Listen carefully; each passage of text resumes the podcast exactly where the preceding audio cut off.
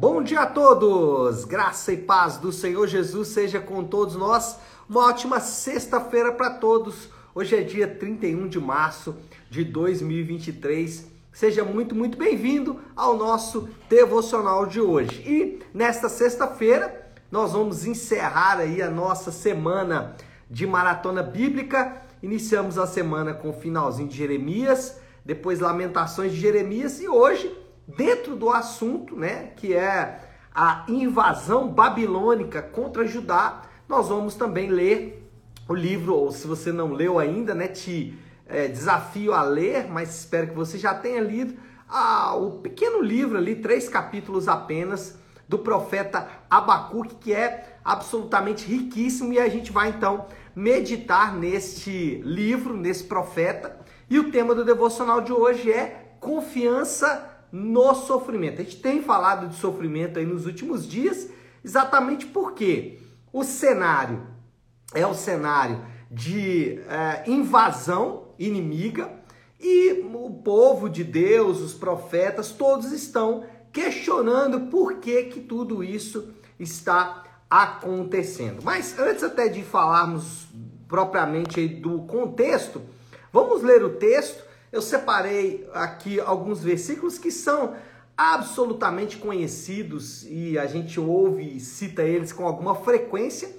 Vamos entender aí como esses textos são riquíssimos. Abacuque capítulo 3, a partir do verso 19. Aliás, desculpa, verso 16. Então, Abacuque 3, 16 diz assim: Ouvi isso e o meu íntimo estremeceu meus lábios tremeram, os meus ossos des desfaleceram, minhas pernas vacilaram.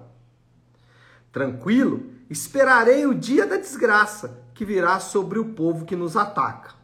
Mesmo não florescendo a figueira e não havendo uvas nas videiras, mesmo falhando a safra de azeitonas e não havendo produção de alimentos nas, nas lavouras, nem ovelhas nos currais, nem bois nos estábulos, ainda assim exaltarei no Senhor e me alegrarei no Deus da minha salvação. O Senhor, o soberano, é a minha força. Ele faz os meus pés como os do servo, faz-me andar em lugares altos. Para o mestre da música, para os instrumentos de corda. Bom, Abacuque é conhecido como o profeta questionador. E no caso do seu livro, ele faz pelo menos duas grandes indagações para Deus. Ele indaga o Senhor sobre os seus planos. E na verdade, as duas indagações, elas vão seguir na mesma direção. Como pode Deus usar um povo ímpio para punir o seu próprio povo, para julgar o seu próprio povo? Como que Deus pode fazer isso? Trazer os babilônicos, um povo inimigo, pagão, adorador de outros deuses, para punir o povo que é o povo de Deus. E de fato era o povo de Deus. Então, o questionamento de Abacuque vai exatamente nessa direção. É, é justo questionar o Senhor? É justo questionar o Senhor. Porém, né, óbvio que o profeta vai fazer isso muito bem, ele faz isso com muito temor, muito tremor no coração. Ele quer entender o que está acontecendo ele está disposto a ouvir de Deus a resposta que Deus vai dar para ele. E como o questionamento dele é justo, ele recebe então a resposta de Deus. Ainda que a resposta de Deus não tenha sido bem o que ele estava imaginando, ainda assim é a resposta de Deus e Deus então fala com o profeta sobre os motivos pelos quais Deus então usa um povo ímpio para punir o seu próprio povo. É justo questionar o Senhor sobre nossas próprias aflições, é justo. Não há problema nenhum em questionar, Senhor, por que, que isso está acontecendo comigo?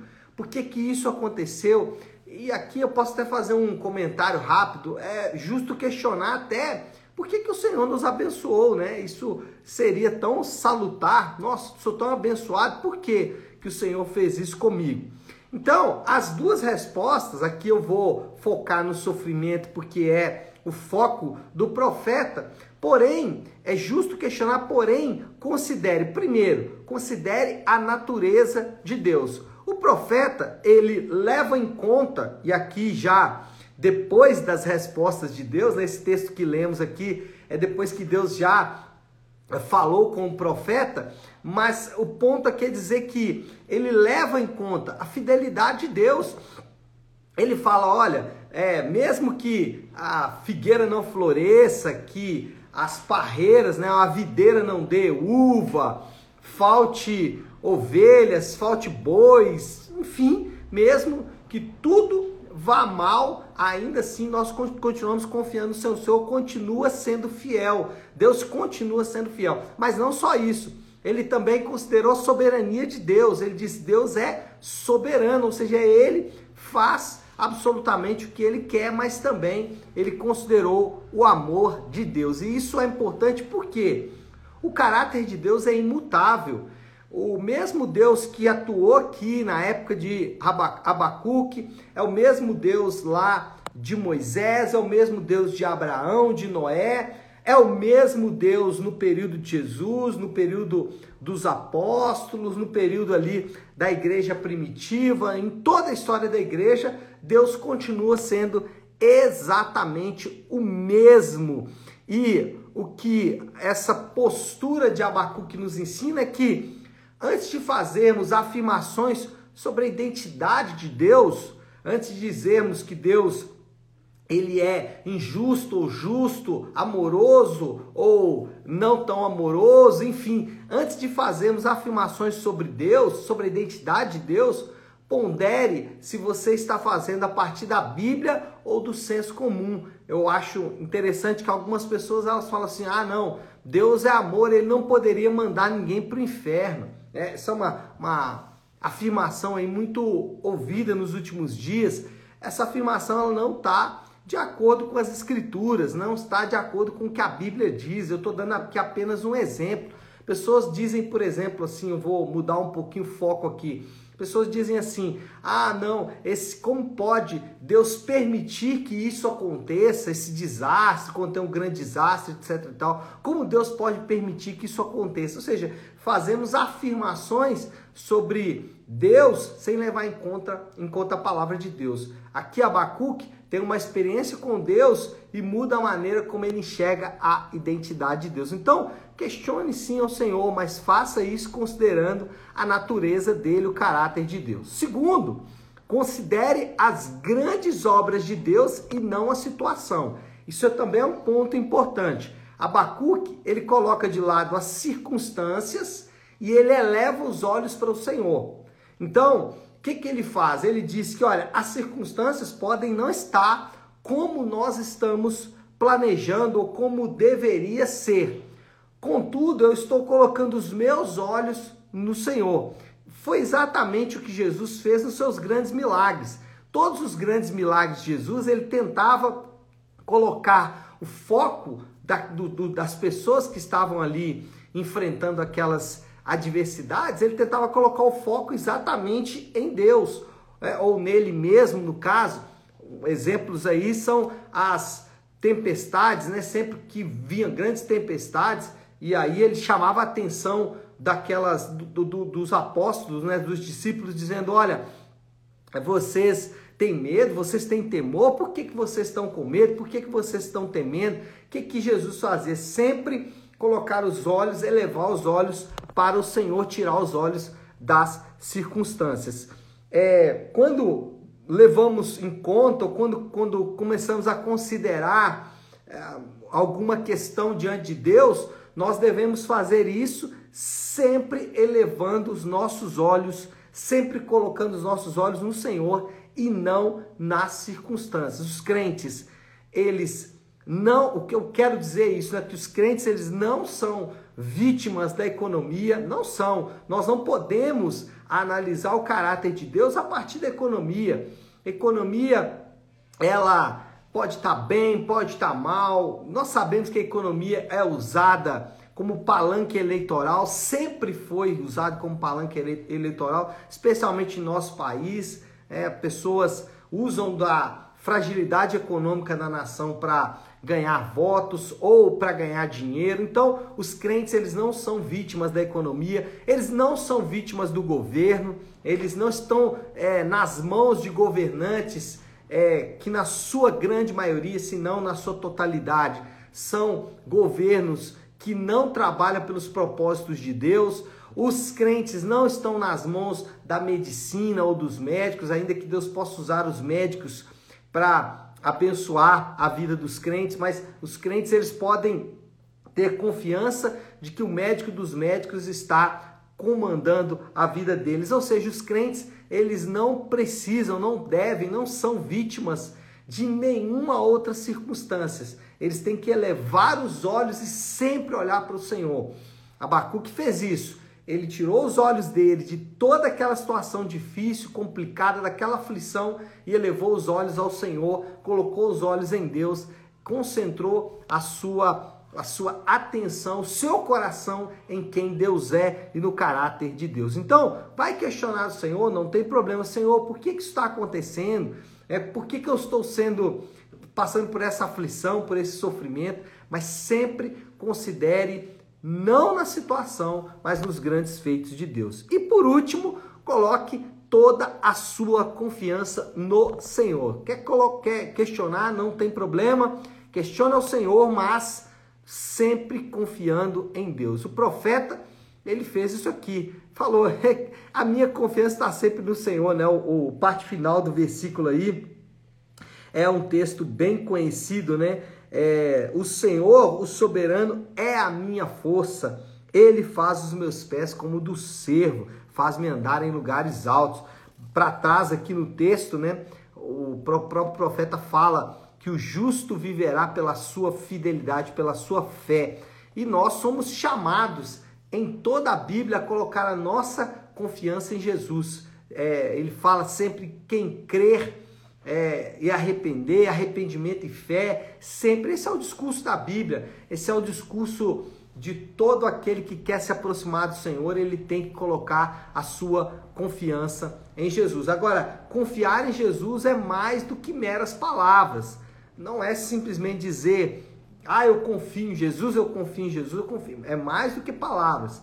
Praticamente ou basicamente, confiar em Jesus envolve duas coisas. Primeiro, deixar outras confianças para trás. É interessante que aqui no, no, no livro, na profecia de Abacuque, vários momentos ele vai falar sobre confianças vãs, por exemplo, ele vai falar da confiança na, na, capacidade militar, ele vai falar na confiança do dinheiro, ele vai falar na confiança em outros deuses, enfim, ele vai sempre desafiar o povo em relação ao que eles confiavam. E quando falamos em confiar em Deus, nós precisamos deixar outras confianças para trás. E isso é de fato complicado e difícil porque nossa tendência é confiar em coisas e aí, eu poderia citar algumas coisas, sempre cito aqui, quem acompanha os devocionais sabe, confianças, por exemplo, no dinheiro, no casamento, tem pessoas que confiam no casamento para se encher de alegria e saciedade. E quando o casamento não vai bem, porque isso pode acontecer, ele fica totalmente abatido. Então, a primeira coisa, para confiar em Deus, precisamos deixar outras confianças para trás. Mas não só isso, confiar nos fatos relativos a Jesus.